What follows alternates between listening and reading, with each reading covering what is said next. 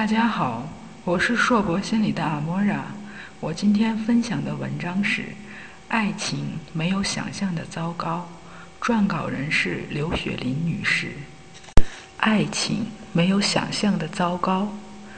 六年级的时候，班里男孩给女孩传纸条，是件让人看到会害羞的事，同时还有点小兴奋。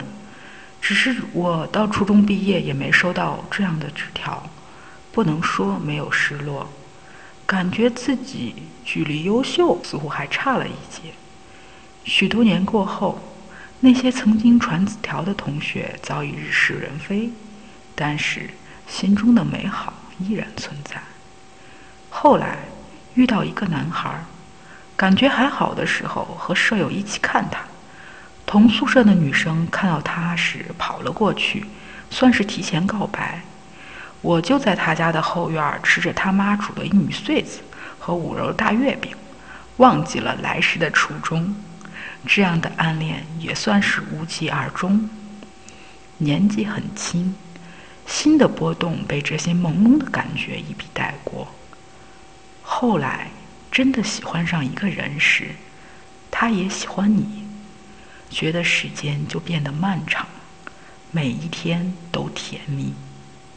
我们在同一个单位、不同部门上班，他会下班时过来等我，有时带着水果，有时带着蔬菜，真的像居家过日子的小两口，一起上下班。带着水果的日子，我们去他的宿舍听歌、聊天，去外边吃饭。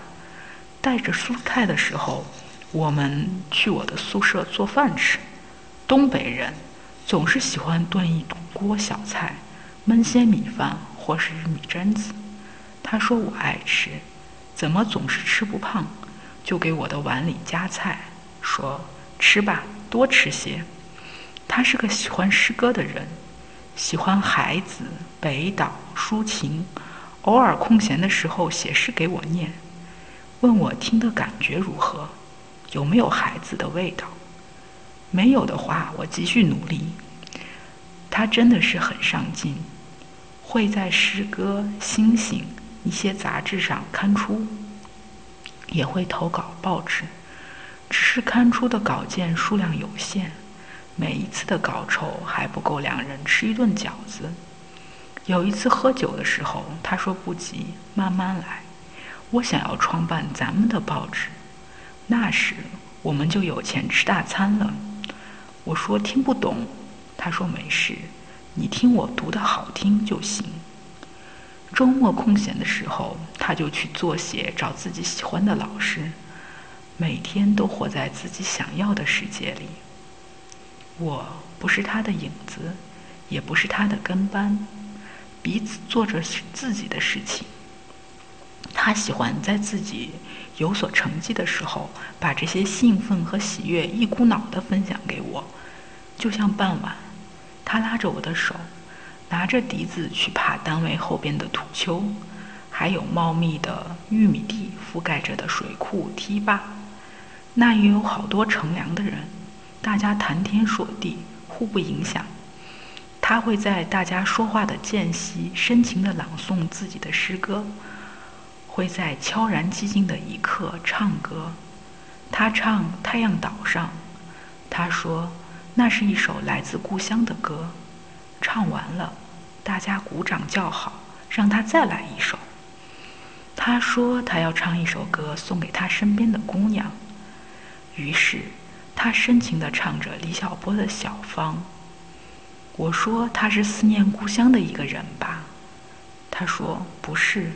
因为你，后来他又唱阿莲，拉着我的手轻轻地唱。还好月光很暗，还好大家都喜欢在夜晚来临悄悄说话。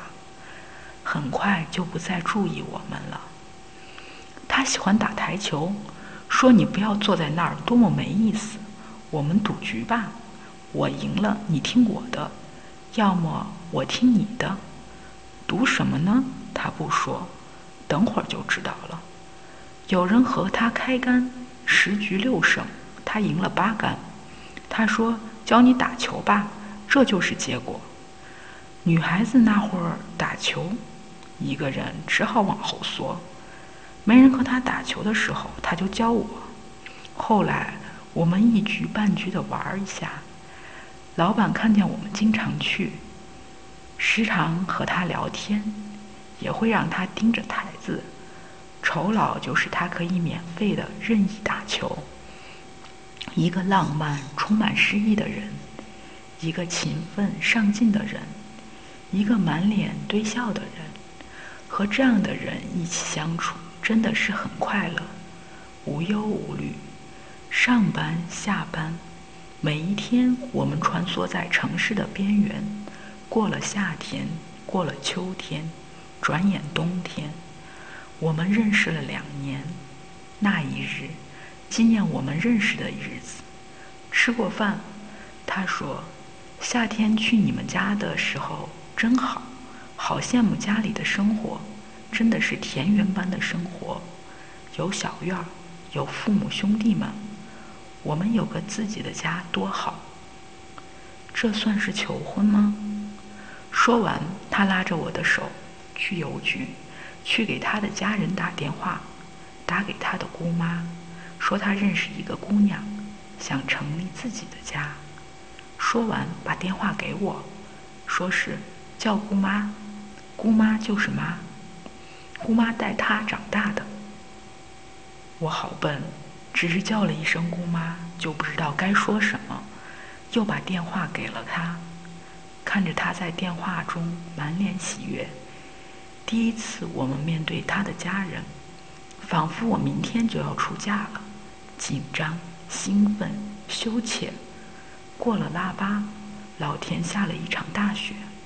他说：“我们回黑龙江，那里到处都是雪的世界，你随便打盹儿，不怕冻耳朵就行。”我的心就像雪地里堆起的姑娘，满身都是喜庆和爱意。他真的开始准备回老家，买了我们当地的特产。准备了大包小包的礼品，我从心底里高兴，真的要和他一起离开，却是难受的。没有告诉他我的想法，我想慢慢消化这种感觉。周末回家告诉妈妈，这个年我们大概会一起去东北，或许以后会嫁到那里。家里人说那里天寒地冻，人生地不熟。你可要想好了。过了小年，天越发的冷，下了场小雪，夹着雨。他说：“买火车票吧，我们明天就可以坐车，大后天就可以到家。春夏交接，我们去太阳岛，去我的故乡，感受萧红，感受呼兰河的魅力。”我说：“要么先弄一张票吧。”你回家安排好了，我再去。他说：“不好吧，一个人上路好孤单，好期待我们一起回家的情景。”我和他告别，处在站台上，任来来往往的路人碰触，变得东倒西歪。手里的行李好不容易都递给他，觉得人一下就空了。轻的恨不得挂在窗外，随他一起。一个人游游荡荡的从火车站回来，趴在床上，眼泪不争气的使劲流。记牢了，他说还是要回来的。他的天空，他的世界属于这里，不是那遥远的大东北。打电话要去邮局，得走两站路。隔天我去打电话，路过台球厅，老板说：“一个人啊？”“是呀，他最近有事回家了。”电话打通了，是他的家人，说他还没有到家，问我是哪里。我挂了电话，有种失落，那种感觉比一个人从火车站回到家更彻底，更击溃人心。春节放假。我在外面找了份小工，没有回家，一个人扛到单位收假，还没有他的消息。每一日我都过得恍惚，觉得随时都是分手的日子。正月十五，我知道应该回趟家的，匆匆的回家，匆匆的来。临上车，母亲说：“一个人在外边多照顾自己。”不争气的眼泪还是流下来了。二十天的日子好漫长。我去他的驻地看他，同事说他有封信留给我。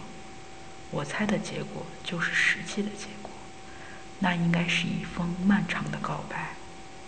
那样的告白，在被甜蜜浸润下的我无法接受。我不想面对这样的事实，可我还是拿了那封信。回到宿舍，一边流着泪一边看。他说：“多么的想和我一起的，可是现实的家不允许他再次外出。他不再是那个可以度我一生的人，让我忘了他。”我辞了职，离开我们共同的朋友同事。我破天荒的回家住了小半年。我不想那层伤疤被人拔出来。可是母亲不依不饶，在那小半年的日子里，托人给我介绍男朋友，说是一个人的过去，谁还没有个相好的？该忘的就忘了。我不想听他唠叨，厌恶母亲的做法。可没两日，他给我了几封信，说你看看就明白了。是的，这些信同样是他的告白书。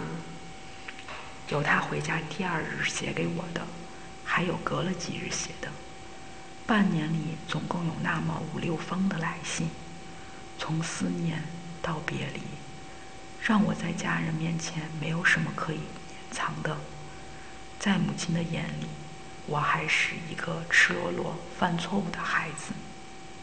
他的离开让我伤透了心，恨他以这样的方式告别我们的过去。还是他早就料到我们南北相距的分离，迟早有这么一个结果。接下的日子，除了偶尔有人会来提亲，更多的就是一个人窝在家里哪也不去。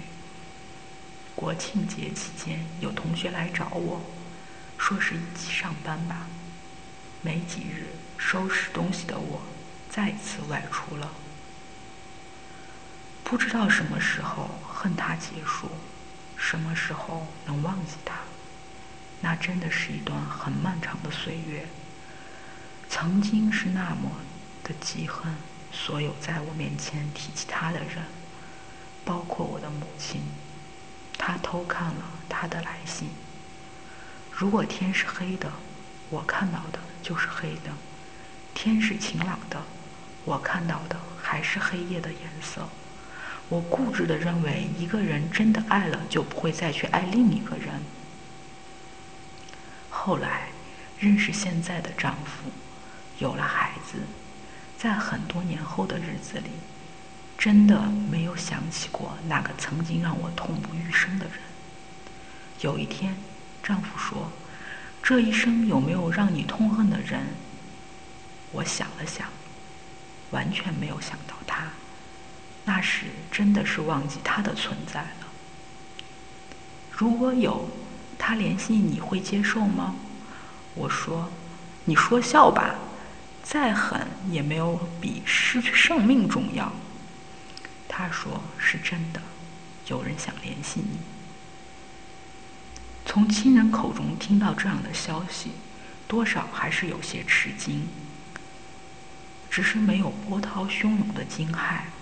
隔一日，他真的打电话给我，说是向我老公要了我的联系方式。他说：“事隔二十年，谢谢我能接听他的电话。”我们没有恋人间的道歉和谩骂，没有仇人般如临深渊，像久别重逢的朋友，聊了家常。他说：“我听，这样挺好。”简单就好，这样的结果也许是时间给予我们的最好，因为曾经真的美好，因为真的受过伤害。但是过往不是指责，不是唾弃，是大度，是从容，是接纳。就像喜欢一静一动，喜欢山水之乐，因为动静之间交互，山水之乐融合，才使我们更加能体会到自然的无限美丽。这种融合之间相互印染，怎能分开那种内心的喜悦？摒弃不好的存在，突然觉得人怎么能唯唯诺诺不敢畅言呢？原来这一路走来，人心在不断的整合中有了自我治愈的能力。这一刻，如有人想，是件很好的事情，彼此都会有一份愉悦的美好。如此美好的心情尘封心底，美好是想起，不打扰。风起云涌他念生，静淡安香悠自来。保持一颗淡泊的心，便是如此了。我是硕博心里的阿莫然，今天的分享就到这里。不管你在哪里，我和世界陪伴着你。